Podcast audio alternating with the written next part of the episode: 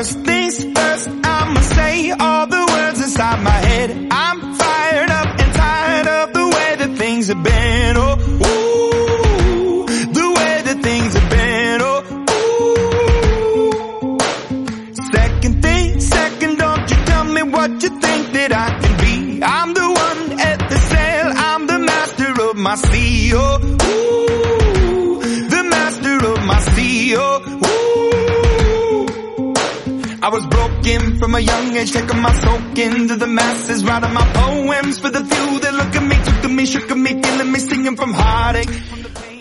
Hola, muy buenas. Estamos en directo ya. Eh, hoy un episodio especial con Mark Urman.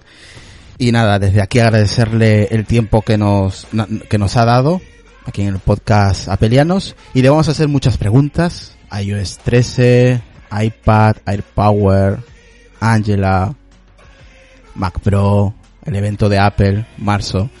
Y desde aquí, pues nada, darle las gracias a Mark Gurman y a los compañeros que nos van a ayudar con la traducción en simultánea, a Pedro, a Oliver, a Chino y a Julio, por supuesto. Así que vamos a presentarlos y empezamos con Julio. Julio. Muy buenas, pues nada, aquí estamos a ver qué tal de todas las novedades, que ahora está la cosa caliente y a ver qué nos encontramos. Traducción en inglés para que entienda nuestro amigo Mark Gurman. Well, but now it's uh, he will introduce the program, and he says that we will try to know about all the latest things that happens in the Apple world, and it's uh, a very um, very hot period of time with uh, with Apple. Perfect. Ok. Entonces, eh, empiezo a hacer las preguntas desde la primera. Antes de que empieces, pregúntale qué tal va en Bloomberg. ¿Qué tal en Bloomberg? What about in Bloomberg? Uh, are you well in, in the? Yeah. Well, first of all, thank you for having me. Uh, love your your podcast and everything you guys do. Um, Spain, obviously. I was just there a few uh, months ago. It's a great place. So, thanks for having me. We, we appreciate it. Uh, yeah, everything's great at Bloomberg. Uh, having a great time. Uh, lots of Apple stories. You know, kicking them out.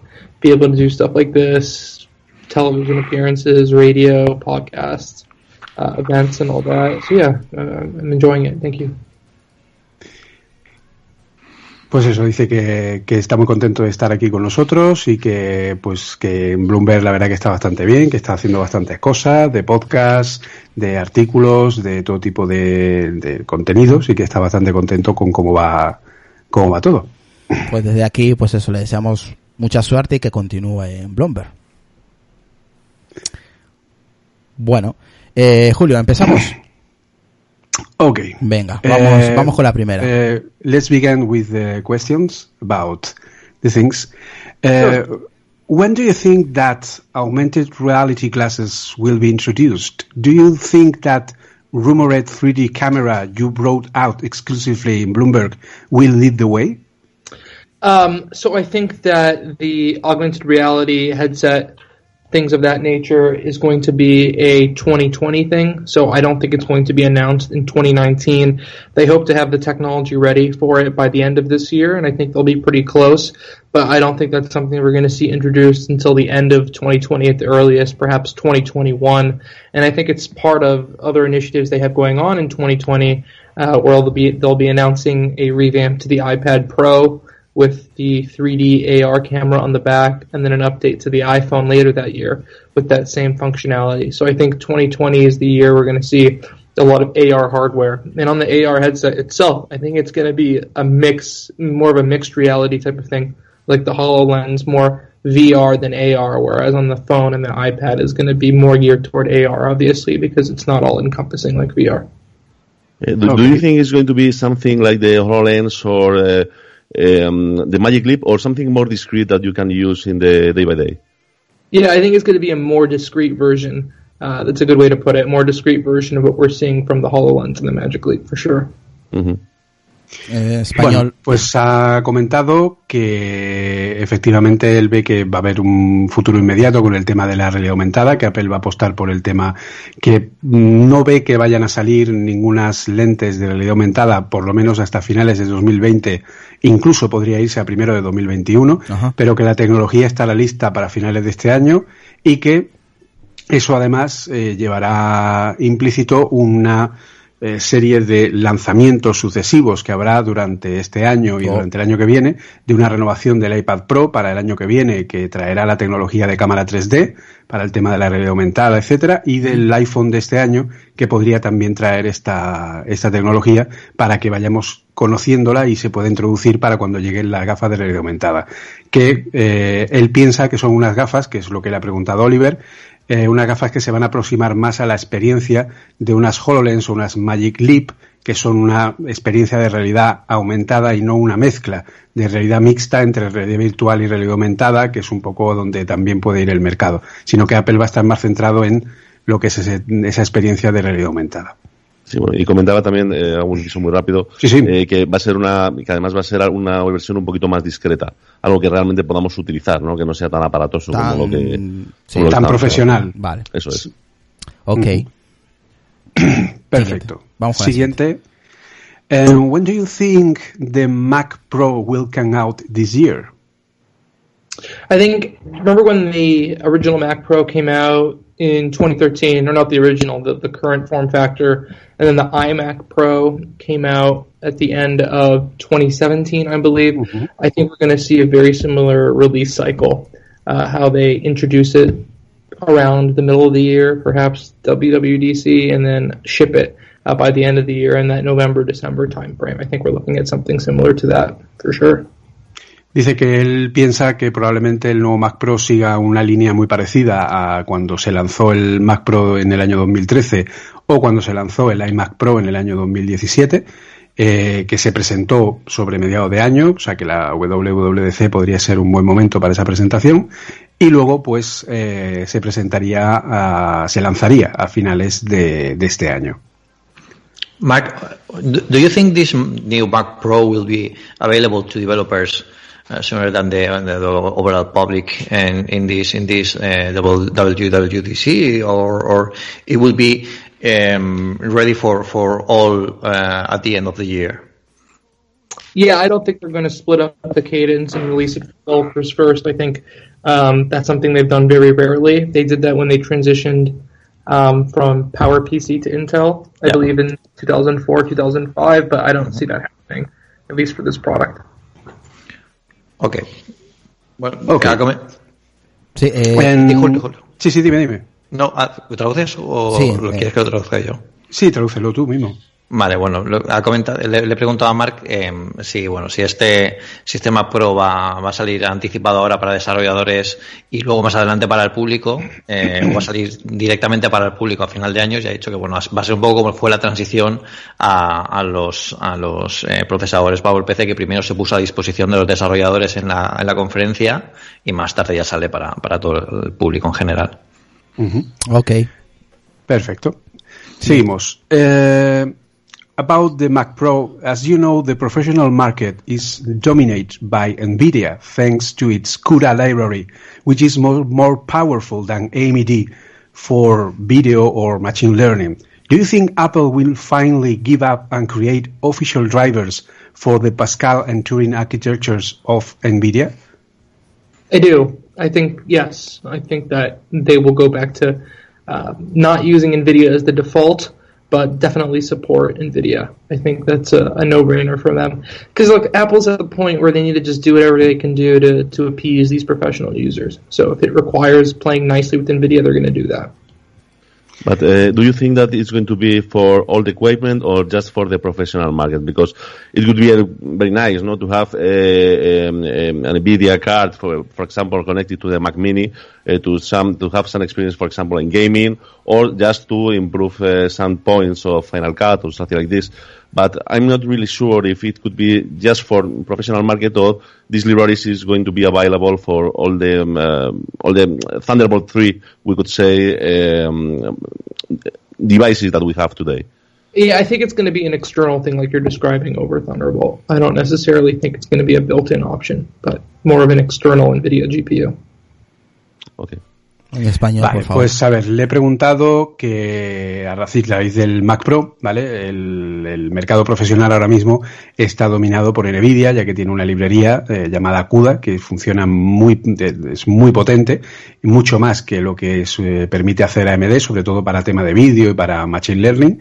Y entonces le he dicho si cree él que realmente pues eh, Apple al final cederá y creará unos drivers oficiales para las arquitecturas de tarjeta gráfica de Nvidia como son Pascal y Turing, que son las últimas que tiene en los últimos años. Dice que que sí, que indefectiblemente, que lo ve muy claro, que Apple eh, tiene un equipo de profesionales que, que, que sabe que eso es necesario y entonces pues que sabe que lo va a dar no como tal vez una opción principal, sino como una opción eh, secundaria para que podamos usarlo. Ellos a lo mejor no venden equipos que tengan NVIDIA, pero sí van a proporcionar el soporte para que se pueda utilizar NVIDIA, sobre todo como, como GPUs externas, que era la pregunta que hacía Oliver, el confirmar si eh, sería solo para el mercado más profesional, para los equipos profesionales sobre todo, el centrado, por ejemplo, que solo funcionara en el Mac Pro, y Mark ha dicho que no, que él piensa que el, que el, la, digamos, el objetivo podría ser esa GPU externa a través de Thunderbolt 3,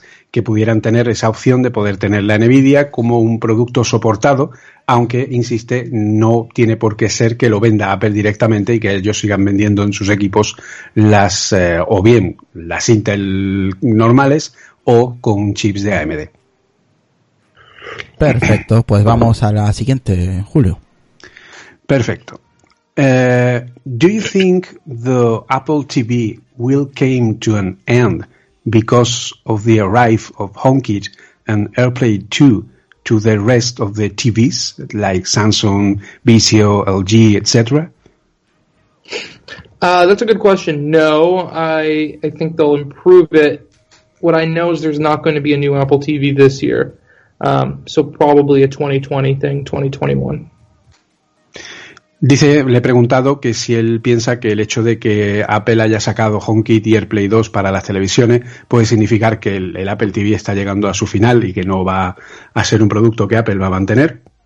Dice que no, que no piensa eso, que cree que, va a seguir manteniéndose, que este año no va a renovarse, pero que sí ve que puede haber una renovación interesante para el próximo año o para incluso 2021, pero que no piensa que vayan a dejar atrás el, el, lo que es este este dispositivo, ¿de acuerdo? Uh, Mark, one question. Uh, do you see a feature for the Apple TV for the world of video games? For the what, video game? Yes. Yeah, I think for sure they they are starting to understand how big the iOS ecosystem is for gaming, and there was a point where they were considering including a game controller with the Apple TV. This would have been the revamp in 2015, and it would make sense if they went back to the table and considered that idea again, uh, given the amount of, of opportunity they have in the gaming space. And to be fair, the Apple TV sort of has been a failure in terms of gaming. You know, people don't really consider it a gaming box, whereas that's one of the ways they positioned it early on. So I think they need to go back to that. Le ha preguntado Chinom si, si él piensa que puede haber una renovación o algún tipo de cambio al respecto del Apple TV con respecto a los videojuegos. Sí. Y dice que sí, que absolutamente él piensa que sí, que cree que Apple se ha dado cuenta eh, de que cometió un error cuando sacó el Apple TV en perder esa oportunidad del, del videojuego y que él ve como una opción clara que para 2020 pudiera haber una renovación del Apple TV, eh, cambiando un poco lo que sería el concepto, entre comillas, y que se vendiera con un mando de juego, acompañado del propio Apple TV, para potenciar el mercado del, del videojuego, ya que Apple se ha tenido o se ha dado cuenta eh, ya que, que el, el, ecosistema de videojuegos de iOS es muy grande y no pueden no explotarlo. Mm, sí, creo que la mayoría pensamos igual. Exacto. Siguiente. Vámonos con la Seguimos. siguiente. Vale. El, bueno, antes de decirlo en inglés, le voy a preguntar por los cambios en iOS 13 en Vale. la experiencia de usuario en el interfaz. Ok. How do you think the the experience and user interface will change so much in the new iOS 13? No, I don't think it will. Um, I don't think there's going to be a big user interface change. uh, except for two things. The iPad home screen will be revamped to show more content. There's going to be a lot of upgrades on the iPad side, and then dark mode. A lot of people have been asking for that. That's going to work well with the OLED screens on the iPhone 10, 10s, and 10s Max, and whatever the new phones this year, September 2019, are called. So I think those will be the two big things. But otherwise, across iOS 13, I'm not expecting significant significant changes other than to some of the core functionality of productivity on the iPad. Um, there'll be some other things we're working on, so stay tuned for that. Is there any chance that we have something like the complications of the Apple Watch or the tiles of the of Windows that are are used in the uh, OS system uh, to have it in the interface of the iPad? Because I think it's a good idea to have something like um, some uh, valuable information in the in the home screen that you don't need to go into the applications to see it. I think this is a possibility, or something like this. I, I agree. There's a big opportunity there, and I think they'll start going in that direction. I don't know if it's going to be as obvious as tiles, uh, but maybe something more on the widget side. But I definitely agree that this idea of the iPad looking like a big iPhone, um, how long the iPad is what going to be a 10 year product? What uh, next year, right? Next year will be the iPad's 10th anniversary. Yeah. It's sort of time to move on from being a jumbo iPhone, in my opinion and, and the multi-user support. I have been praying for, for it during years. So, yeah, the multi-user support is, is interesting. Um, I think that's definitely something they need to yeah. include. Uh, there's discussion of mouse support, um, being able to use a mouse sort of an as an accessibility feature, not a consumer mm-hmm. feature, on iOS 13 or maybe iOS 14. I mean, we're already talking about that. Um, so maybe we'll see that that's something they're considering uh, as well. Traducción, español, please. Vale. A ver, dice que él no piensa que la experiencia de usuario y lo que es la interfaz cambie mucho para iOS 13. Sí va a haber un cambio importante en el iPad, sobre todo a nivel de mejora productiva. El iPad es un dispositivo que el año que viene ya cumplirá 10 años y por lo tanto es el momento de que el iPad se separe del iPhone y ya no se pueda considerar nunca más un eh, iPhone grande, ¿vale? Entonces, para ello, este año va a haber unas mejoras productivas importantes en el, en el iPad en cuanto a cómo se eh, crea la pantalla de lo que es el home screen, ¿vale? El springboard del, del iPad. Eh, va a cambiar en su forma, va a ser más productivo, etcétera. Oliver le preguntaba si él piensa que puede haber alguna aproximación, va a usar las algo parecido a las complicaciones del Apple Watch o algún tipo de, o los tiles de Windows que son interactivos y muestran información en tiempo real, etcétera. Si puede ser una buena opción él lo ve. Dice que eh, ve que podría ser interesante, pero lo ve más cercano al tema de un uso de widgets dentro del, del sistema y que se puedan mezclar eh, en, un mismo entorno, en un mismo entorno los widgets y los accesos de las aplicaciones, etcétera, y tengamos más información y otra forma de distribuir la información dentro del escritorio del iPad para sacarle más provecho y que se acerque más a un, a un ordenador, ¿vale? Y luego eh, Pedro le ha eh, comunicado, o sea, le ha preguntado con respecto al soporte multiusuario del iPad, que, bueno, pues para él es una imploración o un deseo más allá de todo parangón. Un rezo. un rezo absoluto. Y le ha dicho que, bueno, que, que el tema de multiusuario también es otra de las cosas que tiene Apple ahí pendientes y que, y que, bueno, es una de las cosas que tienen que de alguna forma intentar pensar para renovar lo que es el iPad en sí como dispositivo, que incluso se está barajando la posibilidad de incluir soporte de ratón dentro del propio iPad, no como una función para consumidor, sino como una función de accesibilidad del dispositivo para personas que por cualquier motivo tienen que usar algún puntero que no sea la, la mano o el lápiz o lo que sea y bueno, pues que ese tipo de cosas, que vamos a ver muchos cambios en los próximos dos años en lo que es el concepto del iPad y cómo, y cómo funciona. Pues interesante, ¿eh? Muy interesante. La so interesting. interesante. siguiente, Julio.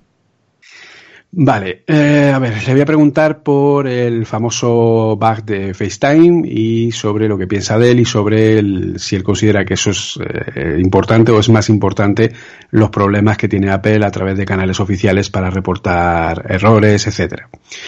What is your opinion about the group FaceTime and debug? Do you see more importantly the failure itself or the problem that has been demonstrated when reporting serious problems to Apple through official channels?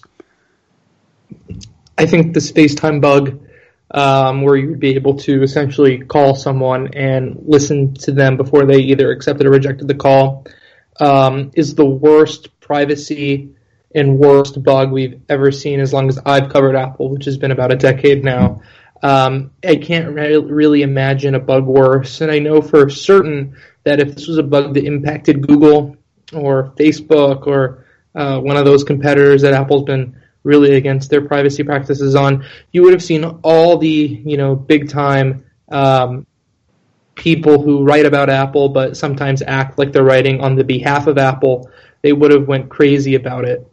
Um, and something I noticed is like a lot of people were trying to like cover up the, the FaceTime situation and talking about the Facebook and Google um, enterprise certificate situation instead.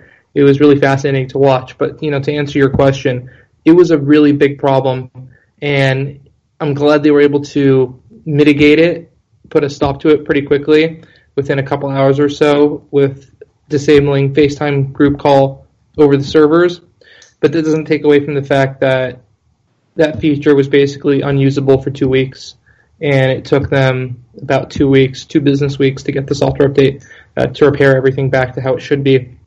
Then on top of that, the interesting thing to me this whole time is how long has this bug been around without anyone knowing about it? Because iOS 12.1, which had group FaceTime calling, which I believe is the OS that this bug was introduced in, that came out in October. We're in February now. So that means this bug has been around for three, four months, which is pretty frightening to think about. Basically, turning any iPhone or iPad or Mac into an eavesdropping device. It's sort of like the Amazon Echo Show, the uh, drop in feature, uh, but it's not user opt in or opt out on this one. So glad they fixed it. Uh, it's a shame that it happened. To answer your other question about the reporting thing, I think you'll see Apple add like a bug reporter thing to its main public website and make it a little bit of a more of a frictionless process. Vale, pues él comenta que lo del fallo de FaceTime para él le parece uno de los fallos más graves que ha tenido Apple a nivel de, funciones, de funcionalidades, etcétera, sobre todo por el tema de que atañe directamente a la privacidad de los dispositivos, que es una de las banderas que Apple eh, ondea, ¿no? continuamente eh, cada vez que hay cualquier cosa y que si de hecho este fallo le hubiera pasado a Facebook o a Google o cualquier otro competidor, pues se le hubiera salido en defensa y diciendo pues que la privacidad, que para arriba, que para abajo. Que eso pues eh, es una cosa que es bastante seria y que también da que pensar el hecho de que hemos estado durante cuatro o cinco meses con el bug activo, porque iOS 12.1 salió en octubre del año pasado y por lo tanto estamos ahora en febrero y no solo, o sea, no solo hemos estado durante muchos meses con ese error y nadie sabía de él y por lo tanto se ha podido explotar, sino que además luego le parece bien que Apple reaccionara cuando se enteró del problema en apagar el servicio a través de los servidores, etcétera, pero que eso no quita que una funcionalidad que usa mucha gente y que ya lleva unos meses en el mercado, pues ha estado mm, no disponible durante dos semanas para todo el mundo y eso pues supone también una, una desincentivación de la gente a la hora de pues eh, volver a probar este, este sistema, que este tipo de fallos le parece que no son coherentes ni lógicos y que bueno, que en cuanto a lo que es el tema de, de los canales oficiales, pues entiende que Apple pondrá solución para que se pueda llegar hasta ellos con los errores más rápidamente. Pero vamos, insiste en que para él es uno de los errores más graves de los diez últimos años por parte de Apple y bastante imperdonable, sobre todo por cómo ellos eh, enarbolan continuamente la bandera de, de ser defensores de la privacidad. Y esto es un fallo que va directo contra la, una funcionalidad de privacidad del usuario. Pregúntale a Mark cómo los estadounidenses como él han recibido esa noticia, ya que es un país donde el porcentaje es alto del FaceTime en Estados Unidos. ¿Cómo ha impactado eso allí? Uh, as you know, uh, iMessage and FaceTime is a feature that is not so popular outside of the USA. But uh, how have people in the USA received this news about the bug? That, that's a really good question. I think that's a point that people in the United States don't really understand. Um, is that like these iMessage and FaceTime video services? They're really much secondary to. I mean, what's very popular in Europe? Telegram, WhatsApp. Those are the big ones. Um, maybe Facebook Messenger to some extent. Uh, in China, certainly um, WeChat and Weibo and Tencent and all those. So it's very American specific, perhaps in Australia, uh, in the UK as well, to an, an, extent. But in terms of impact here, I mean, obviously tens of millions of people were impacted. I'm not sure how many people actually use the, the group FaceTime feature, so I'm not really sure how much they lost out on for these past two weeks or given change or in change and so um, on the feature being disabled. But it's a very scary thought with all the privacy discussion happening right now. And I think the most interesting thing is, is that Apple, as a company, in terms of their marketing, really got people thinking about privacy. So I don't know if this issue would be as big of a debacle as it became if Apple had not put that idea of privacy in people's mind share. Dice que, bueno, que es una pregunta eh, interesante, que básicamente el problema que tiene Apple es que, bueno, es ciertamente en Estados Unidos eh, tiene más uso lo que es iMessage y la llamada de FaceTime, de todas maneras él no tiene muy claro eh, cuánta gente podría estar usando las llamadas grupales de FaceTime, etcétera, y que cada vez se usan más otros servicios, pero que sí es cierto que el problema principal ya no es el servicio o no, el problema es que eh, todo el marketing y la propia imagen de marca de Apple gira en torno a la privacidad y como una característica de que lo distingue del resto de empresas y que tenga un fallo precisamente ahí, eh, pues de alguna forma le resta credibilidad ¿no? dentro de lo que es el mercado y eso ha impactado especialmente en los, los, eh, la percepción que tiene la gente a través de, de este fallo con esos servicios, más que en el poder o no usar estos servicios. Vale. ¿Alguna pregunta, chicos? No sé si Pedro, Chinón o compañero quieren agregar algo referente a lo que ha dicho Mark. Sobre esta no. Creo que todos estamos de acuerdo, ¿no?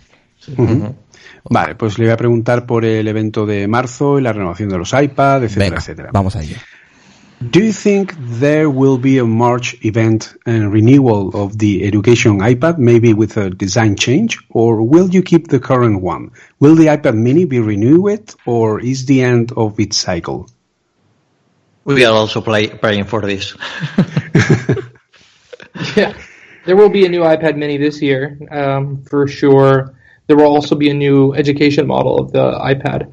They, I think they might do a bigger screen, might be the 10 inch or 10.5 inch for the education model, but I'm not sure. But there'll definitely be a new education iPad uh, in spring. So I don't know if that's going to be March or April. It's typically in March, but those two are coming. I don't know if they're coming at the same time, but both are happening this year. One thing, there won't be a major new iPad Pro update. Maybe they'll do a spec bump, faster processor, but um, major changes will be spring 2020 or June, spring between spring and June 2020 for that. Eh, sí, dile, dile. No, uh, about the date of, of this event. Uh, do you know more or less when uh, we have we are going to have this event, or? Um, I don't know. I don't know. I assume it'll be in March sometime. Mm-hmm. They might just put it on their website. I mean, there's really, I mean, like, okay, what could they come out with? They come out with the iPad, the iPad Mini, and AirPods and um, the Apple News subscription service. I don't know. Do you think that's enough for an event?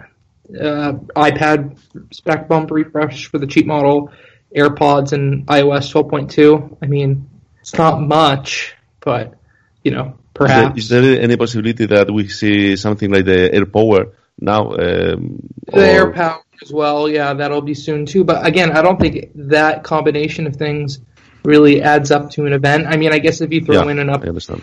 12 inch MacBook and the iMac, um, you know, you would have five or six little things. Mm-hmm. I don't think that's enough for an event. I think that's like a press release rollout over a few yeah. months. But stranger things have happened. Directly on the web, no? Yeah, they could just do it on the web. I think they will. But then again, you know, at this point, they're trying to get their message out. They have this debacle. They have a lot going on. Maybe it makes sense for them to get in front of the camera and show this stuff off. But then again, it could backfire too. They could come out, make this big, have this big keynote, and a really pretty much a mediocre set of announcements. So, you know, you can look at it from either direction.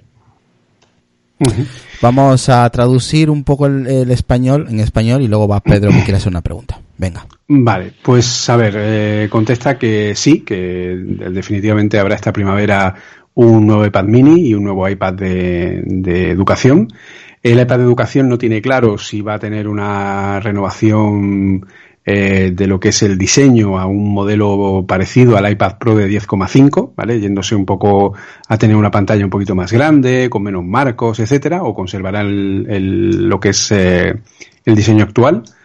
Y, y, bueno, pues que sí, que contemos con ello. Lo que no tiene claro es eh, que vaya a haber un evento en marzo o se haga todo por nota de prensa, porque son muchas pequeñas cositas que tienen que salir, como iOS 12.2, como uno, los nuevos AirPods, como el AirPower, que dice que también está rondando y tiene que salir en algún momento en este año. Tampoco tiene claro si saldría ahora, pero eh, tiene que salir, como estos dos iPads, etcétera. Entonces, pues eh, ve más el hecho de que en vez de hacer un evento, pues eh, se lanzara a través de nota de prensa o a través de la página web y tal, directamente que tener un evento dedicado, sino simplemente pues una renovación y, punto, incluso a lo mejor en diferentes momentos del año, eh, o sea, perdón, que no tiene por qué ser toda la vez, ¿no?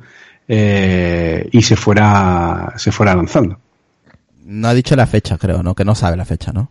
Sí, que no sabría, que, que, él no apuesta por evento, pero que si hubiera evento, que no sabría decir, que al comienzo de primavera.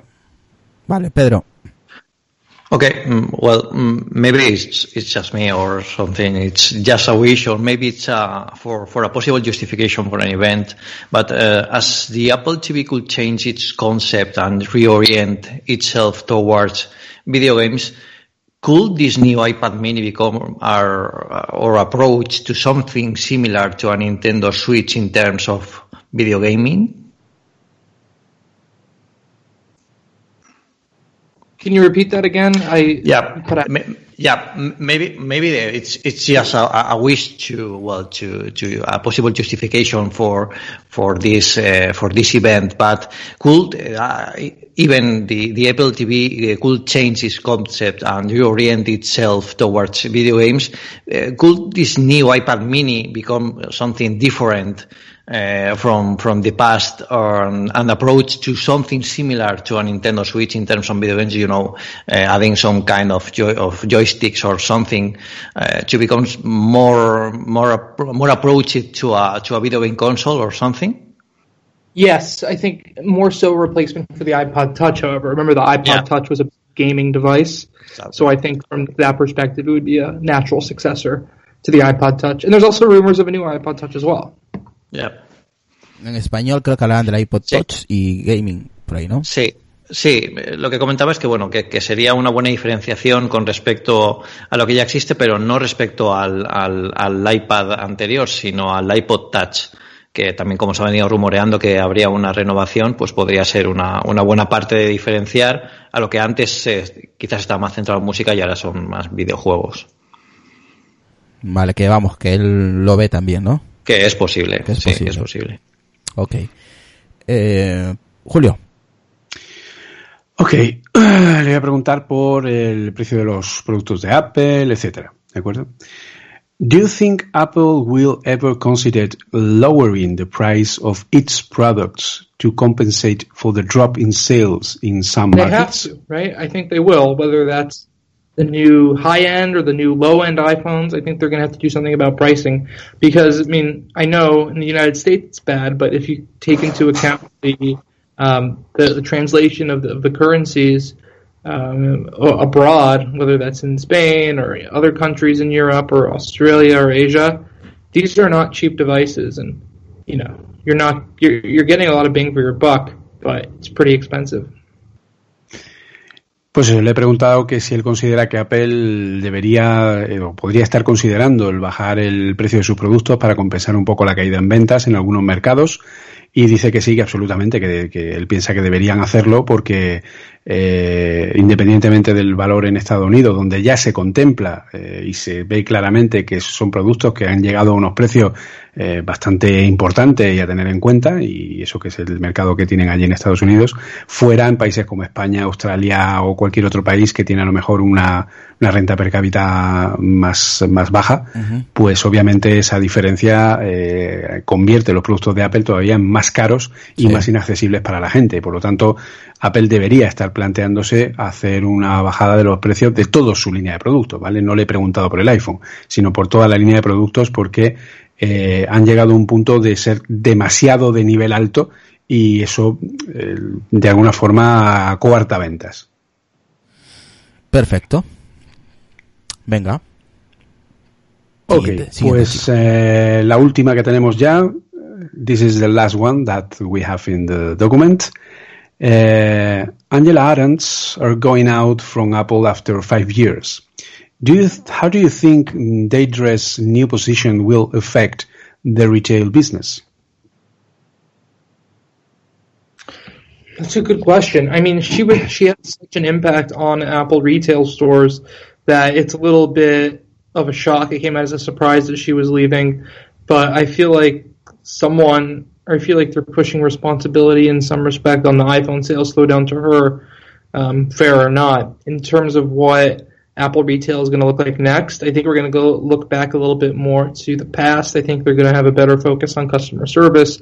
Lots of complaints about the Genius Bar. I think maybe we'll see some discounts too. A bigger push like you see these promotional discount or these fake discounts uh, that I like to call them for the iPhones. I think we'll see more and more of that maybe we'll go back to the days of real Black Friday sales as well. So I think we're seeing someone who's more closely aligned with Apple from TJ O'Brien.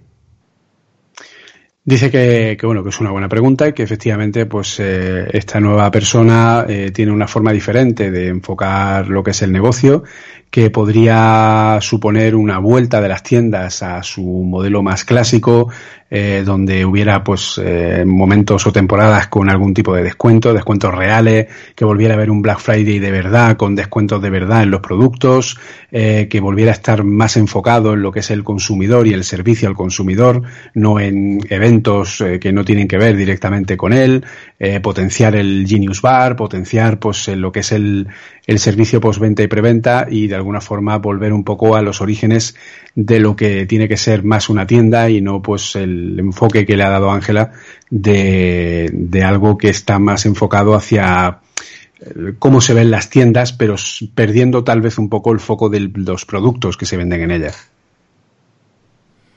Bien. Eh, ¿Alguna pregunta, chicos? Yo tengo una pregunta, pero no está en la lista. Bueno, a ver, pues, si, a ver si Gurma te acepta la pregunta. Okay. Mark, um, what do you think about Tim Cook management in a year that has started so hard for the company as this one?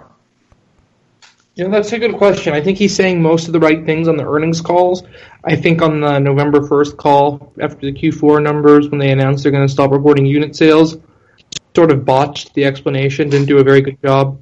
But remember, at that time, they weren't expect, expecting the sales to fall like they did. Um, but his remarks on his past call uh, seemed pretty open and honest. So I think he's doing a good job. Ok. Um, ha comentado, bueno, que um, a pesar de, de, de, la comunicación de resultados que en noviembre eh, comunicó buenas ventas y ahora ha comunicado que, que bueno, que no, no, estaba yendo tan bien, que ya que ha sido tan honesto y tan abierto al, al público, esa transparencia le, a él le gusta y le parece que está haciendo un buen trabajo. Bien, no, sí, yo creo que pensamos lo mismo también. Sí. Eh, aquí hacen una pregunta, dile en Telegram, Julio, eh, uh -huh. si el teclado de los MacBook Pro, que si ve que haya solución. Uh, do you think there be there will be a real solution with the problem with the keyboards of the MacBook Pros? That's a good question. I, you know, if you ask them, they don't think they have a problem. Um, mm. I, I don't have a problem with my MacBook Air keyboard on the 2018 model, but I think they'll do another version of the Butterfly keyboard for sure. Um, I think they have to. People keep complaining, they're going to keep fixing it, especially now in this age where they think they're losing some of the pro market. Dice que no tiene un teclado para poder probarlo, para poder experimentar con él y tal, pero que efectivamente es un teclado que a nivel de diseño, aparte de los problemas que puede presentar, pues eh, llega un momento en el que tal vez sea bastante problemático de solucionarlo como tal, que a lo mejor habría que cambiarlo porque además no es muy apto, sobre todo para mercados profesionales. Que poner un teclado de esas características en algo que se llama Pro, pues tal vez no es lo más apropiado, ¿no? El, en ese sentido. Es un poco lo que comenta. Bien, pues yo creo que ya está, chicos, ¿no? No, no sé si queréis ir a agregar algo, si no ya vamos despidiendo a Mar y agradecerle el tiempo que ha tenido con nosotros. Perfecto, queda ahí. Vale.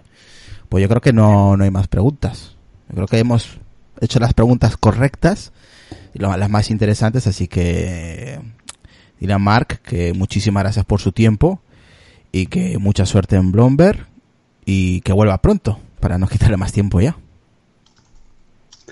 Okay, uh, thank you so much, Mark, for everything. This has been a it has been a pleasure to have you here, and a lot of luck in your professional and all other fields, and with the with your passion with the basketball. yes.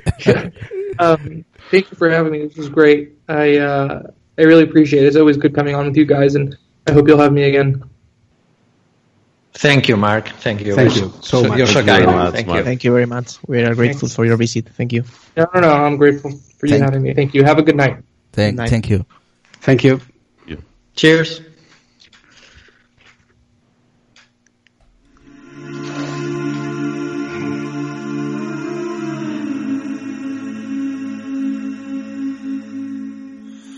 Will you hold the line every one of them is giving up and giving in? Tell me, in this house of mine, nothing ever comes without a consequence of cost. Tell me, will the stars align? Will heaven step in? Will it save us from our sin? Will it? Cause this house of mine stands strong. That's the price you pay. Leave behind your heart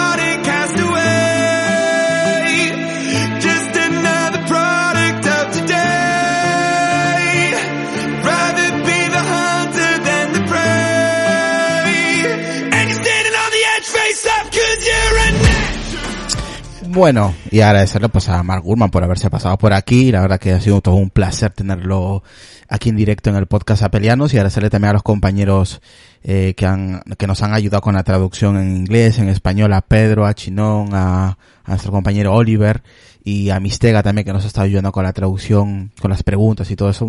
La verdad que muchísimas gracias a todos ellos. Y a los que no han estado en el principio, pues ahora están aquí. Y vamos a aprovechar, ya que los tenemos aquí, pues para preguntarle las cositas que han escuchado durante el directo, pues a ver qué, qué os parece. Tenemos por aquí a Decar, a Adrián y alguno más por aquí también. Así que nada, chicos, ¿qué os ha parecido así a bote pronto la entrevista de 40 minutos aproximadamente a Mark Burma? Hola, ¿me escuchan? Sí, perfecto, Sí. alto y claro. Buenas noches a todos, antes que nada. Y Ah. Nada, bien, me, me sorprendió bastante, el, bueno, no me sorprendió, pero bueno, lo que más o menos opinaba también yo, el tema de- del error de, de FaceTime, ¿no? Eh, que realmente es un error bastante grave, eh, pensando en que ellos eh, estaban haciendo mucha publicidad con el tema de la privacidad. O sea, era su, su punto de marketing eh, más importante y le dieron, vamos, en la línea de flotación. Eh, Aquí. mm.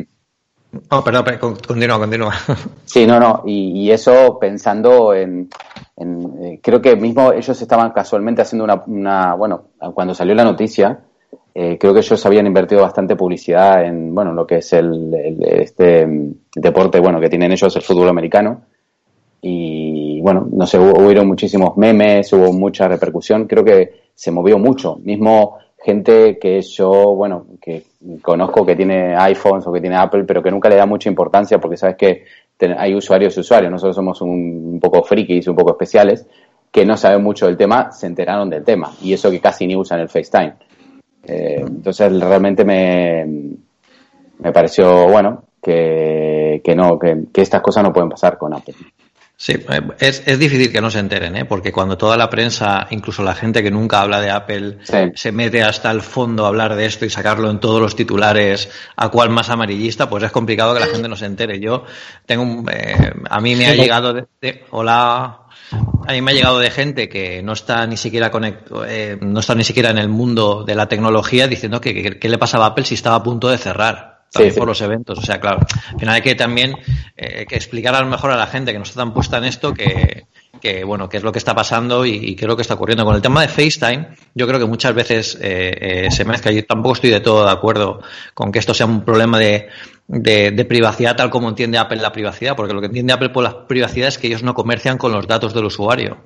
Entonces lo que hacen es pues todo el tema de que los datos no salgan de, del dispositivo cuando se utiliza con aplicaciones, todo el cuidado que tienen con las aplicaciones de terceros. Evidentemente esto es un bug y es un bug gravísimo, eh, pero que tampoco tenemos que, que, que, ponernos en el rollo de la conspiranoia diciendo, bueno, ¿cuánto tiempo nos llevan escuchando? ¿no? Lo sabríamos, ¿no? Porque tendríamos una llamada perdida de la CIA o, de, o del resto de, de alguien que, que, haya hecho el truco de FaceTime, que no es nada invisible ni indetectable, quiero decir. No, no, yo, yo, no hablo de ese punto de vista, yo lo que estoy diciendo, y mismo eh, tengo claro, tengo la misma opinión que tuya, que tampoco fue, bueno, pero eh, como es un error... Que es grave, ¿eh? yo no digo que no sea grave, pero claro. podía, digamos que lo podía repetir un usuario normal. Sí, sí, sí, sí. De hecho fue una mujer, una ama de casa la, de, la que lo descubrió. También es, leyenda él igual lo magnifica por la importancia de FaceTime allí, que es, aquí no lo podemos ni imaginar, pero allí será el sistema más usado seguramente. Entonces allí, pues claro, es algo mucho más magnificado que aquí, que, que lo usamos cuatro frikis, a lo sumo. Aquí, aquí también se usa. Y, por, pero en ámbitos y en ámbitos muy importantes. Pero vale, ámbitos pero a nivel de raso de gente normal no se usa tanto. De todas formas, yo estoy seguro que ámbitos seguros se usarán más que una llamada telefónica normal incluso. A ver, Oliver, dime. Puedo decir yo, porque yo profesionalmente todos estos sistemas se usaban. O sea, y las personas que llevaba yo, todas eh, tenían una lista de favoritos con llamadas en FaceTime de audio. Venga, Oliver. No, yo lo que decía es que también se puede entender de otra forma, ¿no? Es decir, tanta gente no puede haber estado utilizándolo cuando hemos tardado tres meses en darnos cuenta de que ese fallo estaba. Mm. normalmente cuando es una característica, una característica que se usa habitualmente, eh, a los dos días o al el mismo día que sale el, sistema todo el mundo se da cuenta. Cuando se ha tardado tres meses en que alguien llegue a reportar que eso está, eh, evidentemente mucho, mucho el sistema no se puede estar utilizando. Es decir, creo... También detectar un, un, un bug que es, que es, un, poco, es un poco extraño, ¿no? Es muy Pero el problema es un problema de credibilidad. No, no, por supuesto. Yo si estoy repartiendo estoy repartiendo una forma de trabajar y de repente el, el vamos a poner un presidente de algún sitio eh, lee en la prensa, él no sabe nada de tecnología, pero lee en la prensa, que en la prensa normal, que sale este bug y él sabe perfectamente que está usando ese sistema, dice, oye, me llama a mí, ahora ya no me llama, pero me, llama a mí y, oye, ¿qué es esto? Claro, y, y, esto no es que te llame, no, no, es cuando un político te llama, ¿qué es esto? Vamos, te pones a temblar. Pues, pues ese es el problema, ¿no? dices, no, no te gastas ni un duro más en este tema, por ejemplo. Y ha sido inoportuno porque justo cuando soltaron el anuncio este de Las Vegas, como que lo que pasa en tu iPhone se queda en tu iPhone, etc. Sí, sí, sí, fue, fue, aparte hicieron... Fue inoportuno, fue inoportuno, porque eso pasa cuatro meses después. En el peor momento fue. Claro, pero justo después le, le pusieron el meme a huevo. Claro, por eso. Lo que pasa es que yo ya sabéis cómo lo veo. Yo lo miro desde dentro de lo que es el, el tema de, desarrollo, lo que es el desarrollo. Eh, a nivel desarrollo, detectar un bug de esas características provocado por un mal uso es, es imposible casi. Es casi imposible, o sea, es hiper ultra complicado porque no hay un, un test de pruebas tanto de, de, usuarios como automático que pueda detectar ese tipo de, de, fallos, ¿vale? Porque son simplemente funciones que no se han implementado de, de, una manera correcta. Luego, aparte, tampoco hay que olvidar que es un fallo que solamente afecta a las llamadas FaceTime grupales. Tampoco hay que olvidar, y esto puede sonar un poco ironía, que Google Duo ofrecía eso como funcionalidad y no como bug, ¿vale? El poder ver lo que hacía la otra persona antes de descolgar, que era una función que tú podías activar, ¿vale? Lo cual, no, no, es que es así, lo recordáis perfectamente. Pero no hace falta, pero no, a ver, imagino que lo podría activar el que recibía la llamada, ¿no? Claro, sí, sí. O sea, ah, era una, además lo vendieron con una, con una, como diciendo, mira qué guay que es que puedes ver a la persona que, a la que has llamado antes de que descuelgue, ¿no?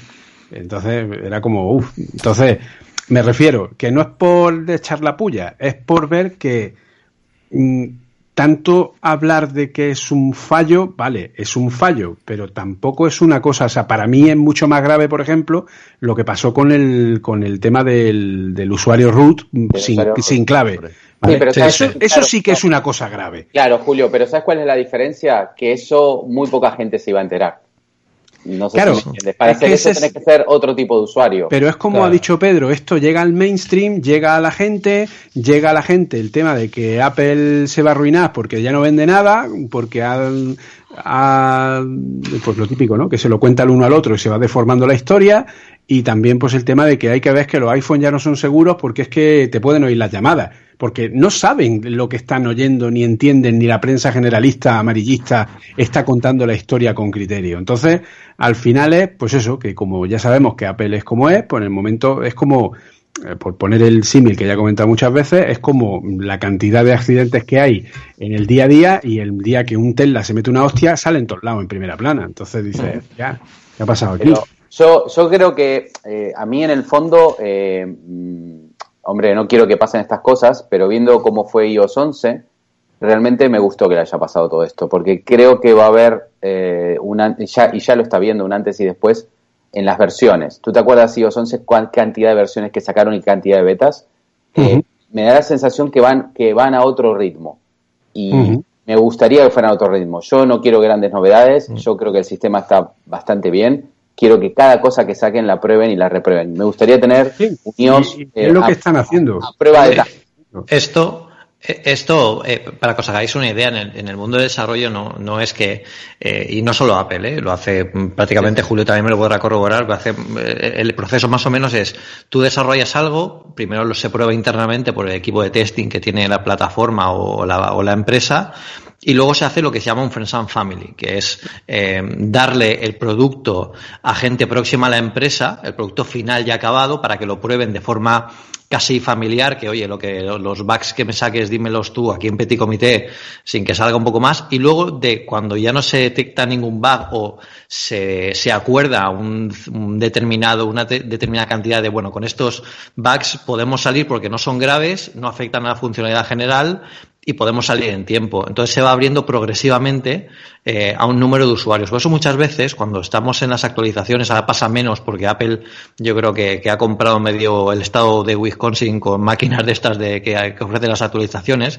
Y os dais cuenta, durante una época cuando salió una actualización de software, todos la recibíamos a la vez. Unos decían, pero eh, yo no estoy, eh, yo no tengo la actualización y están diciendo la pelesfera que ha salido. Lo digo porque a nosotros nos llega mucho esto y es porque se hace de forma incremental. Para que si se detecta algún problema se detecte en un 10% de usuarios, luego se va incrementando al 20% y para que también la, la descarga sea, sea más efectiva. Con lo que estas pruebas y estos procesos de beta testing se hicieron. Y de hecho la salida eh, de, todos estos sistemas operativos a una beta pública que cualquiera pueda acceder y probar y reportar fallos se ha hecho precisamente para esto. Y aún así este fallo en concreto eh, no se detectó. Pero es que bueno yo llevo muchos años en el mundo del desarrollo y os podéis imaginar he visto casi de todo. Y ahí hay un chiste muy bueno que es que un tío bombar un tester bombar y, y dice bueno me das una una cerveza, dos cervezas, infinitas cervezas, n cervezas, menos 10 cervezas y no pasa nada. Y luego viene el, que va a probarlo de verdad, el cliente real, y dice, ¿dónde está el baño? Y entonces explota el mundo. O sea que,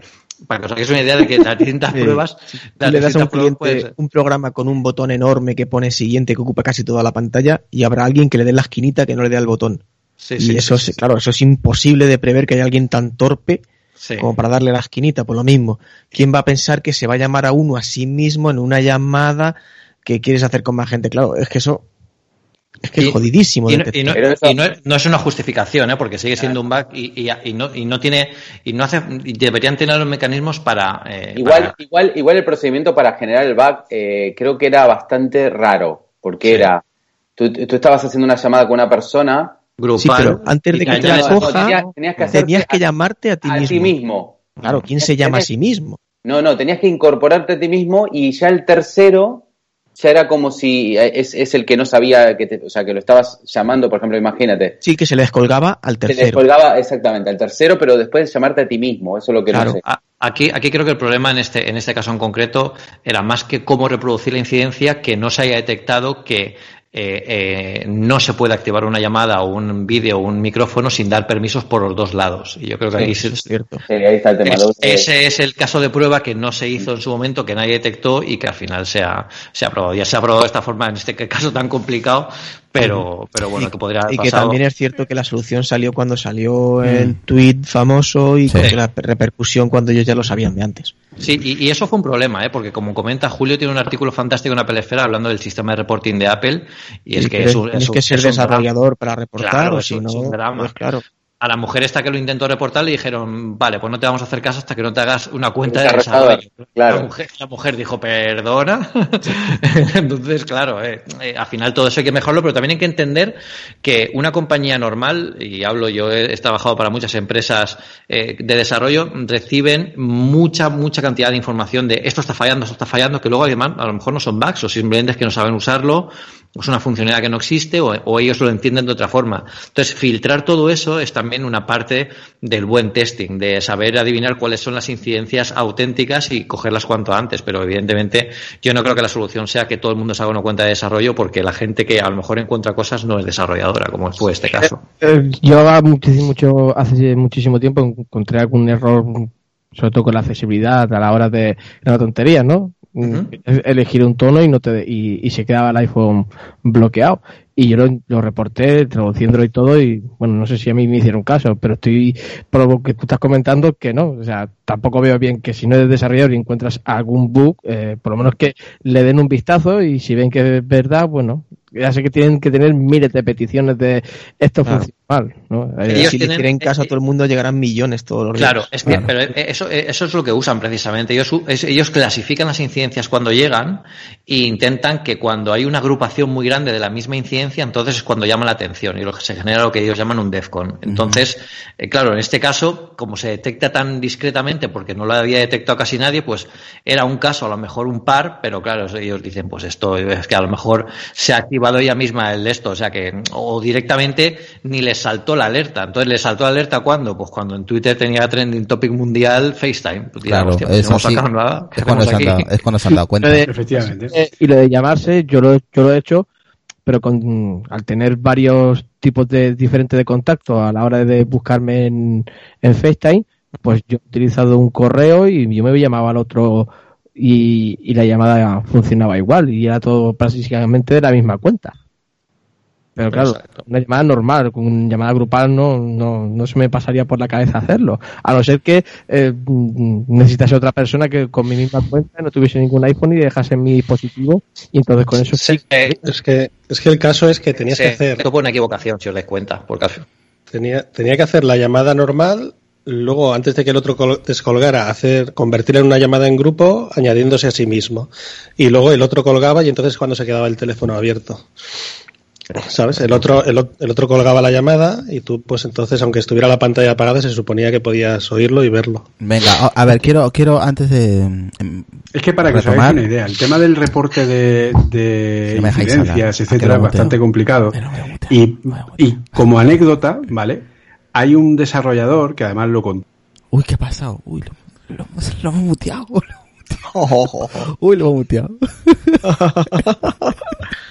Desmuteate, que no te puedo desmutear, Julio. Ahora, ¿Qué has hecho? Nada, yo nada. Sí, continúa, por favor. A nadie le interesa el... Yo, lo, yo lo oía, Julio.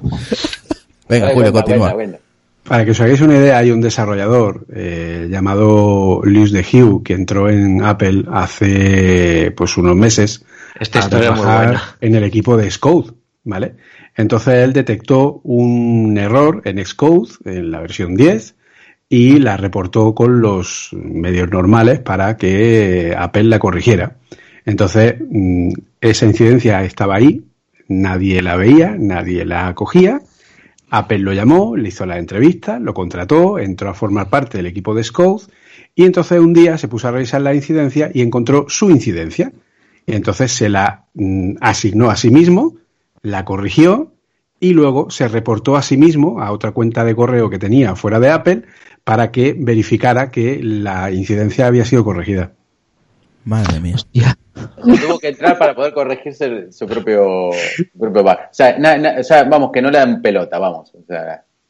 Por eso. Entonces, el problema, y eso es algo que todos los desarrolladores, desarrolladores sabemos, es que Apple eh, tiene que mejorar su, su eh, sistema de feedback ¿vale? Porque los desarrolladores a ni título personal de hola, estoy contigo, te dicen, ah, pues si cualquier error, eh, mándame un radar, que es como se denomina ese tipo de bugs eh, a nivel de desarrollo, pero todo el mundo sabe que luego tardan bastante. Yo, por ejemplo, en su momento reporté un error de la librería de SpriteKit de los videojuegos porque no funcionaba bien a la hora de coger los recursos gráficos, tú tenías la pantalla funcionando en un modo de magnitud 1 y los gráficos que cogía eran de magnitud 2 y entonces no podías montar la escena de una manera correcta, algo que era una tontería como una copa de como un piano. Y puse el radar, que es el único que he puesto, y tardaron pues como un par de semanas o una cosa así, me contestaron que lo estaban revisando, que no sé qué, luego me dijeron que lo habían corregido y efectivamente luego lo, lo corrigieron, pero sí es cierto que hay muchos casos donde tal vez por acumulación, tal vez por lo que comentáis, que son tantos casos que intentan que haya muchos iguales para que salte la alarma, etcétera. Pero Apple al final llega un momento y le pasa, ya no solo a Apple, le pasa igual a todas las compañías. Eh, llega un momento en el que son fallos tontos que ya forman parte de la propia plataforma y que dices, joder, es que no hay nadie que llegue y arregle esta tontería que es que lleva ahí no sé cuántas versiones y nadie la ha arreglado y nadie la ha puesto. Pero.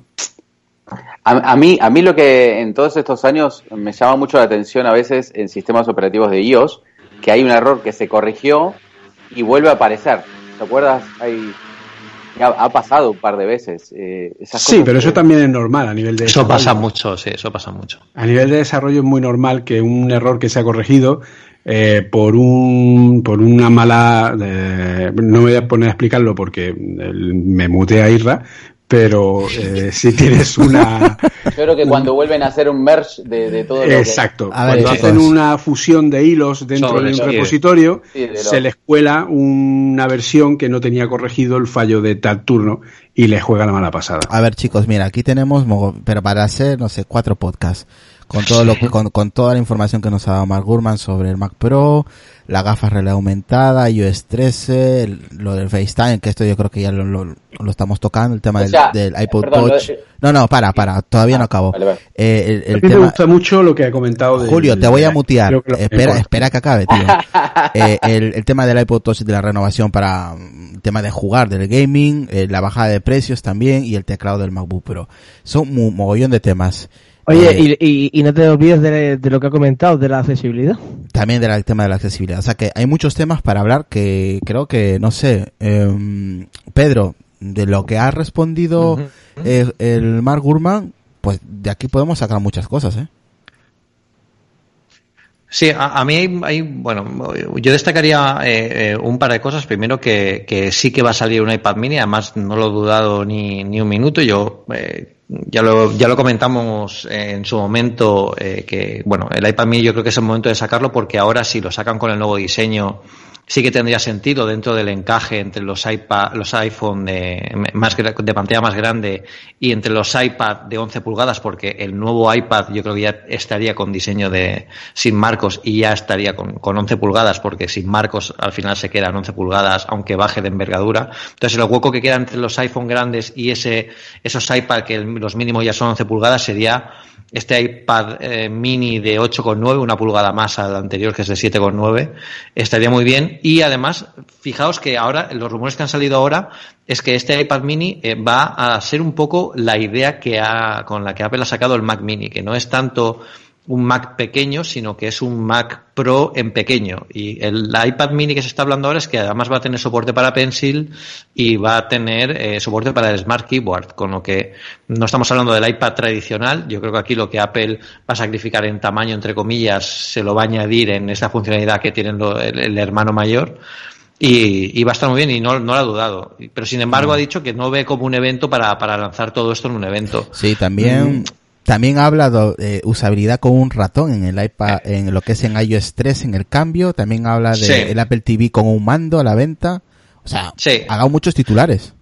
Sí, sí, sí. El, el, el, tema de accesibilidad, sobre todo el tema del ratón, es una cosa que, bueno, es súper. Es, es el, el, cada vez que hay un evento de Apple, en la puerta, antes de entrar en la Keynote, siempre se habla del ratón del iPad. Siempre. Yo, de verdad, es algo que siempre se repite.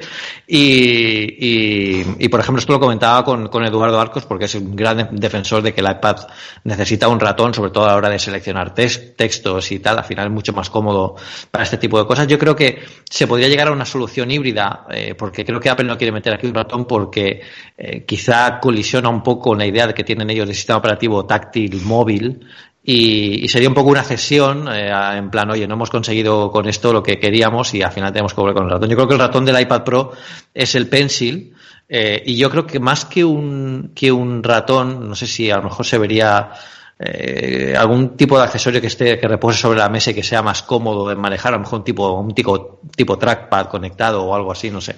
Sería sería habría habría que verlo, pero pero desde luego sí que va a tener eh, eh, noticias y que el Apple TV, por ejemplo, no tenga renovación eh, este año y quizás oriente más hacia el mercado de los juegos, que Mark decía que eh, Apple no, no consiguió sacarle partido a esto, yo estoy de acuerdo, yo creo que incluso en la Keynote vimos algún ejemplo de juegazo potente que al final todavía no está en el mercado, con lo que al final aquí tiene que, yo creo que Apple necesita una franquicia potente para atraer a la gente al Apple TV y yo creo que aquí debería tratar con la gente que hace los Uncharted o los Gears Software y decirle, mira, tengo pasta, que te compró la compañía. O sea, que te voy a comprar solo el juego de momento. O sea, y traer un guía software o un Uncharted o, un, o una versión de alguno de ellos para, para Apple TV, yo creo que sería al final un revulsivo que, haría que la gente que programa juegos para, para otras plataformas se metiera aquí, porque la potencia la tenemos. O sea, es, se, habla de Blizzard, ¿eh? Blizzard, por ejemplo, pero es que de Blizzard se habla incluso que van a comprar la compañía entera, que yo creo que sería un puntazo, porque bueno, ya hay muchos fans de Blizzard por ahí, yo uno de ellos, y vamos, sería ya convertirme en el, en el metafanboy, o sea que... eh, Adrián, venga Adrián.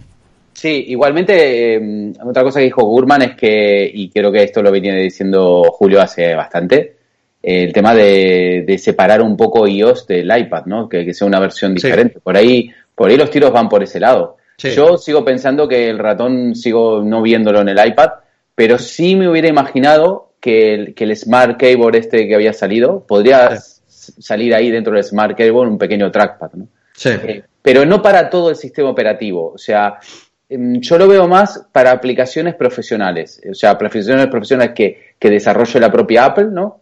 Eh, y, o para eh, empresas de terceros tipo como Adobe o lo que fuera. O sea, aplicaciones muy, muy específicas que, les permitan usar ese, ese, o sea, que le den ese privilegio, por decirlo así. Pero, pero bueno, yo hace bastante que se viene hablando del tema de, de, la separación de iOS eh, normal de iOS del iPad, pero, pero bueno, puede ser que este sea el año. Eh, eh, Julio también hace bastante que lo viene diciendo y, y tiene mucho sentido. Muchísimo. Sí, sí. Sí, Totalmente de acuerdo. más que el ratón, más que el ratón. No, yo creo que también que ya le toca al iPad diferenciarse del sistema operativo, ya, ya le toca. Yo la verdad, eh, ya para ir cerrando el episodio, porque creo que tenemos para hacer otro completo, eh, y ya, ya es tarde chicos, que hay que trabajar. Espero que a la gente le haya gustado este episodio, eh, la primera parte, los primeros 40 minutos, donde hemos estado hablando con Mark Gurma, eh, no, y agradecerle pues el tiempo que ha tenido con nosotros y, ya creo que es la tercera vez que se pasa por aquí. Eh, chicos, resumen, resumen de lo que, de los titulares que nos ha dado Mark Gurman y nos vamos despidiendo, ¿vale? Luego ya si eso lo hacemos, hacemos un episodio la próxima semana, en un día cualquiera lo grabamos y lo subimos. Ya vemos cómo hacemos.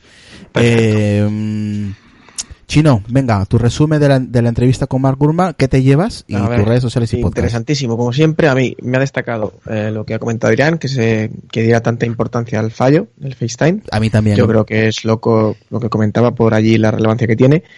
Me ha gustado mucho el tema de que él crea que va a orientar eh, la Apple TV a juegos, porque es una pelea que tengo yo Pero lo ha dicho, con Apple. Lo ha dicho casi afirmando, ¿eh? Eh, sí, y que iban a sacar su, ya su mando y todo, que es una oportunidad que yo he visto también que, que perdida de Apple para sacar dinero con, con hardware nuevo.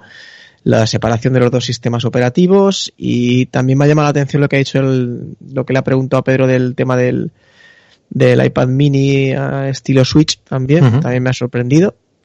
Y ahora mismo si no recuerdo alguna cosa más, pero lo que me ha sorprendido más. Pero no, bien, bien, hemos sacado chicha.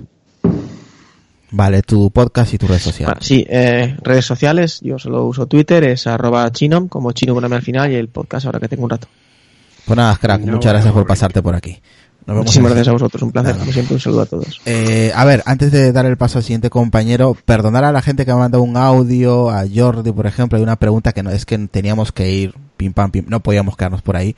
Eh, ya lo siento, espero que en el próximo, pues que si viene otra vez, pues ya intentaré que, que esas preguntas entren. Pero creo que se ha medio, respondido con el tema de los precios. Ahí Jordi Beltrán, yo creo que creo que la, ha dado la respuesta en el tema que tiene que bajar eh, los precios de toda su gama. Eh, Decar, venga, lo mismo. Vale, pues nada, ha sido interesante como siempre la, entrevista, toda la parte del tema de FaceTime, un poco la importancia que ha tenido, porque ya os he comentado, aunque aquí la incidencia no es la misma, pero también ha tenido mucha, mucha importancia. Y es lo que más me ha, gustado, digamos. Pues nada, eh, mi podcast Decknet y, y, también solamente estoy en Twitter como Decar. Perfecto, lo mismo de Car. Gracias por pasarte por aquí. Eh, Relfon, a ver qué te ha parecido la entrevista, con qué te quedas, podcast y redes sociales. Hombre, pues me ha parecido muy bien, como todo lo que hacemos aquí, todo chachi pilongui. Muy bien la entrevista, muy bien los entrevistadores ahí dominando el inglés. Y ya veremos mañana a ver los titulares de, de todo lo que ha dado este hombre, a ver cómo les, cómo les dan la vuelta. Y con lo que me quedo, pues nada, que, que es de los de Tim Cook aunque le sepa mal a, a Ultrafoto que no está por aquí, un saludo. Y nada, que la entrevista me ha gustado mucho. Soy Relfon, arroba Relfon en redes sociales y, nada, otro día estaremos por aquí. ¿Y tu podcast, tu podcast? Hoy, cuando, cuando tengo un rato, ah, no, que es ese chino. Cuando tengo un rato, el podcast de Relfon. Pero, perfecto, gracias por pasarte, que sé que estás malo. Y así, pues nada. Eh, vámonos con Lucas, venga Lucas, ¿qué te ha parecido lo que has escuchado y tú, no sé, lo que te quedas y tu redes sociales y podcast? Pues como siempre, ¿no? Darle la enhorabuena a los compañeros que han estado entrevistando a Mark Gurman. Pues, Mark Gurman, la tercera que viene por aquí, pues bueno, ya, ya está, nos podemos dar con un canto a los dientes, entre comillas. Eh, lo que más me ha gustado, por lo que ha comentado él, ¿no? Sobre el tema del de Apple TV, que si quiere lo ve como una plataforma o como un dispositivo para el tema de juegos, como, ha comentado con su propio mando y todo, la verdad es que es bastante interesante y también más me chocaba, porque yo soy de los que pensaba que el iPad, el iPad mini iba a morir y resulta que no y si va a salir como también como ha comentado Pedro, pues la verdad que va a estar bastante interesante, ¿no? Y yo sobre todo me quedo con eso, ¿no? El ratón, bueno, bueno, es una opción que puede ser que esté ahí, sobre todo para gente con movilidad reducida, etcétera, que no pueda tocar la pantalla con un ratón que le cueste mover bien las manos con un ratón, pues hasta incluso le sería más factible, porque hasta incluso con el lápiz le costaría bastante hoy en día, ¿no? Y la verdad es que me ha gustado mucho la entrevista y con este hombre, pues siempre suelta cositas que de luego, bueno, como ha dicho Relfon, a ver qué hablan por ahí después, ¿no? Así que eh, mi podcast Voz Nocturna, aquí en, aquí en y en la borde de la cama, y mi Twitter en la arroba dracotec85. Relfon. Sí, perdona, se me había olvidado. Eso del mini, os quería preguntar, que como antes no podía meter mano y eso, que el mini, no veis, si va a tener 9 pulgadas, si va a tener el mismo estilo que el de 11, ¿no sustituiría al, al 2018 realmente? ¿No estaría ahí 6,5, 9 y, y 11, digo yo. Sí, el 2018 yo creo que al final eh, se quedaría a vender las unidades que quedaran, pero estaría fuera de la gama de la gama actual de, de productos, porque al final aquí lo que tendríamos es un iPad mini eh, con características como el, bueno, el soporte de sí que también tiene el 2018, pero sí que tiene el Smart Keyboard, del nuevo diseño, más pequeño, que al final para algunos casos de uso está muy bien, y con casi las mismas pulgadas que ese, con menos envergadura por tener, por no tener marcos.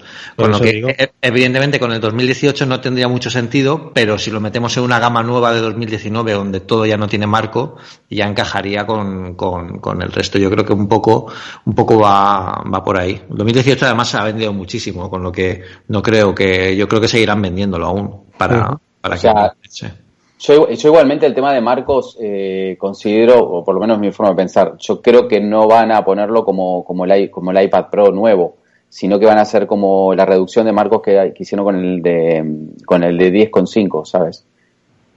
Bueno. Me da la sensación, porque si no va, va a competir mucho con la, con la gama de iPad Pro o lo van a subir de precio. Y me parece que pero, pero no, no, poner ese diseño ahora en pleno 2019, yo creo que, que daría un, un efecto marcha atrás que, como, como dice Realphone, al final dirás, ostras, pues para eso me quedo con el 2018. Yo creo que estará más, eh, será más parecido a un iPhone 10R que a un iPhone 10S. Para que nos entendamos un poco. Vale. Venga, vámonos con Adrián. Venga, Adrián, ya que has hablado, venga. No, nada, o sea, el tema, lo que más me gustaría ver este año, por lo menos lo que y veo que Mark también está en la misma tesitura, que es el, el bueno, el, aprovechamiento de los iPad Pro. Eh, si, si, si realmente va a haber una versión específica de iOS con, con características nuevas, pues yo lo vería muy, muy de agrado. En principio, yo creo que el salto más grande que dio el iPad Pro fue con iOS 11, aunque el iOS 11 no anduvo muy bien en iPhone, en el iPad andaba genial y los 12 va, va muy bien también, eh, va, va muy fluido el, equipo. Me, le faltan cosas, le faltan cositas para, para cambiar de aplicación, el, el Files, la aplicación de archivos, pues eh, todavía, todavía faltan cosas y bueno, a, ver si hacen un, un, tema para ese lado, ¿sabes? Sí, Yo creo que sería muy productivo y justificaría un poco el precio del, del, producto. El cambio importante de iOS 13, lo hemos dicho siempre y lo acaba de confirmar Mark Gurman, va a ser en, en, los iPads. O sea que... Sí, pero, pero por ahí no es, como lo que decía, no es que va a ser un iOS 13 que va a ser igual que el iPhone, sino que va a ser un iOS 13 diferente. Completamente diferente. Mm. Sí, lo que no sé si, si ese, esa versión, si sale, va a ser para todos los iPads o solamente para los Pro. Me imagino que, me imagino que para los Pro. Me imagino. Bueno, eh, red social. seguimos aquí en Apelianos, como siempre, y me pueden seguir en arroba algaspain. Perfecto, gracias Adrián por pasarte por aquí. Eh, a ver, nos vamos con Julio César, venga. ¿Quién es ese? Eso digo yo, ¿quién es ese? Al que, al que, muteo cuando se pasa de la raya. Al que muteo, que es que ya no me quieren nada. venga. Por muchos abrazos de mono que me mande. venga, tío. A ver. ¿Con qué, te, ¿Con qué te quedas de todo? Yo creo que sí, que efectivamente eh, ha dado un montón de titulares. Muchísimos. Y, y yo me quedo sobre todo pues con el tema de los drivers de Nvidia, del Mac Pro, que me parece que sería un paso bastante interesante, sobre todo para profesionalizar realmente los Mac, ¿vale? Eh, eso que se supone que tienen un equipo de profesionales que los ayuda y los asesora y tal y cual. Como ya he dicho, los profesionales tal vez no den eh, mucho dinero comparado con el sector consumo, pero desde luego sí dan bastante prestigio y es algo que eh, siempre de alguna forma Apple pues en cierta forma ellos mismos reconocieron que habían descuidado y creo que tiene que notarse que, empiezan a cuidarlos.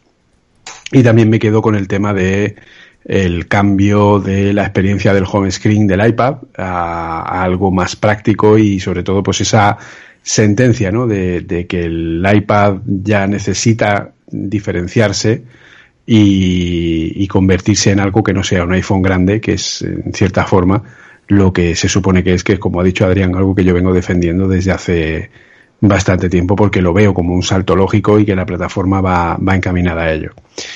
Y nada, ya saben que si quieren eh, saber más del tema de desarrollo y tal, pues eh, estoy en Apple Coding, pues, un podcast, no, dos podcasts. Apple Coding eh, cuasi semanal, depende de la semana que pille, y Apple Coding Daily, un podcast cuasi diario, depende del día en el que pueda hacerlo y, que últimamente no tengo mucho tiempo para nada porque estoy súper liado. Pero bueno, eh, en fin. Y pues pueden seguirme en arroba Apple en los dos podcasts que pertenecen a la red eh, independiente de podcast Cuonda o en las páginas de la insigne, maravillosa, única e indiscutible Apple Esfera con todos mis maravillosos compañeros que valen más que nada. un saludo, un saludo especial para Eduardo Archanco que anda loco con la domótica. Ya lo siento, tío. ya lo siento. Lo tienes loco tú contando. Mira, me he comprado esto y el pobre no. Y lo que le queda. Sí, Porque ahora estoy diciendo yo, pero con un solo HomePod eres, eres un poco loser, ¿no? Te falta otro, no sé. pues nada, Julio, muchísimas gracias. Eh, tenemos ahí todavía unas cositas que todavía no vamos a anunciar más adelante, cuando llegue el momento. Eh, vámonos con Pedro. Venga, Pedro. Pues yo quiero que salga el Air Power de una vez, porque para que la gente no me tome por loco. Va a salir este porque, Porque yo lo he visto y lo he tocado y lo he probado. Cuando, a la salida de la, de la Keynote de 2017, de, de septiembre. Va a, va a, terminar como leyenda urbana, ¿eh? No, no, no, que es como quien ve un ovni, ¿no? Hostia, creedme que yo lo vi, de verdad, tengo fotos. Y, y, y, bueno, al final, evidentemente, las pruebas de aquello no fueron, no fueron bien o, lo que fuera, pero vamos, yo lo estuve incluso probando y funcionaba perfectamente, eh, al menos en, en, ese momento. Yo no sé si después tuvieron algún problema, pero espero que lo saquen ya, sobre todo para que se acabe la leyenda urbana esta y la pregunta recurrente. Luego, otra cosa que me ha gustado mucho es eh, lo, que opina, lo que opina él sobre la incorporación de David O'Brien al, al tema de retail, que él considera que va a humanizar un poco más eh, el tema de por ejemplo, ofertas, que ahora con Angela eh, el tema de Black Friday y todos estos, estos descuentos especiales estaban un poco olvidados. Y él cree que eh, David O'Brien, que es una persona que empatiza mucho con los empleados porque es, vicepresidente de recursos humanos en Apple desde hace muchísimo tiempo y tiene un poco más de cercanía con la gente y por lo tanto también con quizá con los, con los consumidores, va a orientar más el retail de cara al, consumidores, no tanto de, de, cara a la marca, ¿no? O sea que yo creo que esa aproximación por el llado, por el lado opuesto y esa conexión con, con la gente que trabaja en Apple va, va a estar eh, eh, va a estar muy bien y bueno el iPad Mini por supuesto que, que, que salga y una cosa que hemos comentado al principio el tema de las gafas de realidad aumentada que quizás no es el momento ahora de hablar de eso porque es súper pronto, pero que él ya diga que sí, que saldrán eh, dentro de poco y será algo pues algo similar como a la HoloLens o, o algo así. Discreto, eh, discretos. Sí, sí, sí, sí, más discreta porque claro, dice que la tecnología no está. Ahora estaríamos en un estado como si esto, como si ahora tuviéramos un Newton, ¿no? Y hay que refinar aquella tecnología porque la idea sí que es buena, pero quizá la tecnología todavía no lo hace posible y eso es lo que, lo que falta. O sea que llegará y que el Mac Pro por fin salga también y que llegará seguramente en una versión para desarrollo se presentará en, en, la conferencia de desarrolladores de junio y estará disponible para los desarrolladores ese mismo junio y luego saldrá más tarde al público para como, como pasó con la transición a, a, Intel de, de, PowerPC. O sea que ha estado, ha estado muy bien. Estoy muy contento y gracias por, por invitarme, por estar aquí y por compartirlo con vosotros. Eh, bueno, eh, mis redes sociales son Pedro Aznar en todas y también tengo el lujo de compartir Apple Esfera con Julio y, y una cosa más con Carlos que, también nos lo pasamos muy bien hablando de estas cositas de Apple. Pues a ver si se pasa un día por aquí, Carlos. Claro, cuando quieras. Yo eso lo digo y encantadísimo. Vale, perfecto. Saludos para Carlos también. Eh, pues nada, muchas gracias, Pedro, también por pasarte por aquí el día de hoy. Nosotros, hasta la próxima. Perfecto. Ahora vamos con Oliver. Venga, Oli. Para mí, la parte más relevante es esta que ha comentado Pedro. Es decir, eh, ha movido ficha en la discusión más grande que se tienen apelianos cada semana. Y es esa supuesta eh, falta de innovación, falta de productos nuevos que realmente cambien el mundo. Eh, que alguien en la posición de Gurman eh, tenga más o menos claro que en unos años, sean dos, tres, cuatro, da igual, vamos a tener algo a nivel de usuario de realidad aumentada, eso es un paso adelante, eso, va a cambiar el mundo. Es decir, eso sí que lo va a cambiar. Es decir, igual que hace diez años vimos un cambio brutal cuando vimos el primer smartphone, el día que si son capaces realmente que a mí es, la gran incógnita que yo tengo. Es decir, si son capaces de, llevar ese sistema de realidad aumentada a algo que tú serías capaz de ponerte por la calle, que es lo que la parte que a mí me parece prácticamente imposible, pero... Oliver, y dijo que las, las cámaras de los nuevos iPhone traerán 3D.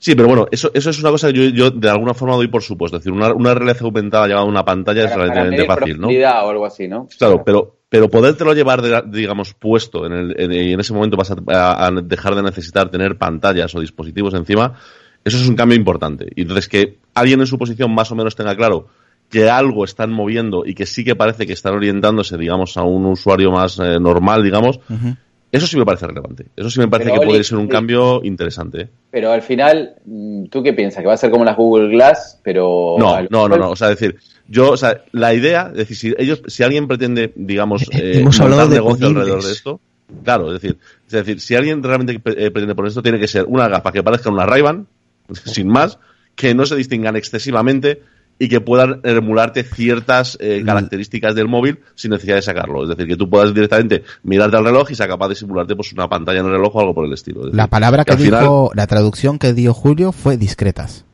Sí, sí, yo se lo pregunté, yo se lo preguntado directamente, es decir, que si lo veía como más común a HoloLens o un dispositivo más discreto. Ya lo ha contestado además con mucha eh, eh, facilidad, no, no, algo más discreto. Mm, si realmente están trabajando en eso, eso es importante. Sí, desde punto de han dicho que para 2020-2021. Eh. Sí, sí, aunque sea 2022, es decir, o, 2025, es que eso sí va a ser un cambio fuerte. Y lo tiene muy claro, ¿eh? Lo tiene muy claro. Pero es, una, de es una de las apuestas principales, ya lo ha comentado alguna vez Tim Cook, es una de las apuestas más gordas que tiene Tim Cook a ese respecto y alguna vez ya han comentado también que el objetivo que tiene Apple con ello es poder redefinir y cambiar eh, la experiencia y buscar ese sustituto del smartphone que, hoy día no vemos, porque no vemos que pueda haber un sustituto, pero es que podría serlo. Sí, sí, perfectamente. Bueno, Oliver, sigue, continúa, continúa, que te hemos cortado. No, no, no, es, simplemente eso. O sea, eh, es lo que realmente me ha llamado la atención, más que nada por verle decirlo entre comillas tan alegremente, ¿no? Es decir, como que es algo que él lo considera dentro de la normalidad, ¿no? A, mí personalmente me ha llamado la atención. Y nada, pues lo de siempre, en mis redes sociales, arroba Oliver Navani en Twitter, estoy más o menos ahí todo el día disponible y mi podcast, todas mis movidas, todos los días, diez minutillos de pues mis cosas. Os cuento qué va pasando. Tú sigues haciendo Mientras va viendo las calles. tú, sí, tú sigues haciendo el Coño, tenías que haber sacado el gritando hoy. Así que te has cortado. Habéis dicho, me cago en... Te tengo que ver a ti gritando. Anda que, tienes, anda que, no tienes que acojonar. bueno, nada, chicos, muchísimas gracias. Nosotros ya nos vamos. Es tardísimo. Eh, el 21 de febrero también vamos a tener un, episodio chulo. Así que los esperamos. La semana que viene seguramente no, no hagamos nada. Vamos a descansar que está con las parejas, ¿sabéis? Eh, así que nada. Pareja, dicho, no. Hay, que, hay que cumplir, hay que cumplir. Hay que, cumplir, hay que cumplir. Así que nada, chicos, un placer. Muchísimas gracias a los que han estado a los que os dejen cumplir. También es verdad. yo, el otro día abrí la puerta y pasaron dos, dos personajes pequeños. Digo, ¿estos quiénes son? tus hijos, tus hijos. Eh, saludar a Carlos Castillo y a nuestro compañero Josan que no han podido estar aquí. Y nada, los demás también, compañeros. Así que chicos, muchísimas gracias. de la Apple Store de Zaragoza. También, también. pues nada, chicos, un placer y nos vemos en el siguiente episodio, ¿vale? Muy bien. Saludos. Chao. Hasta luego. Adiós.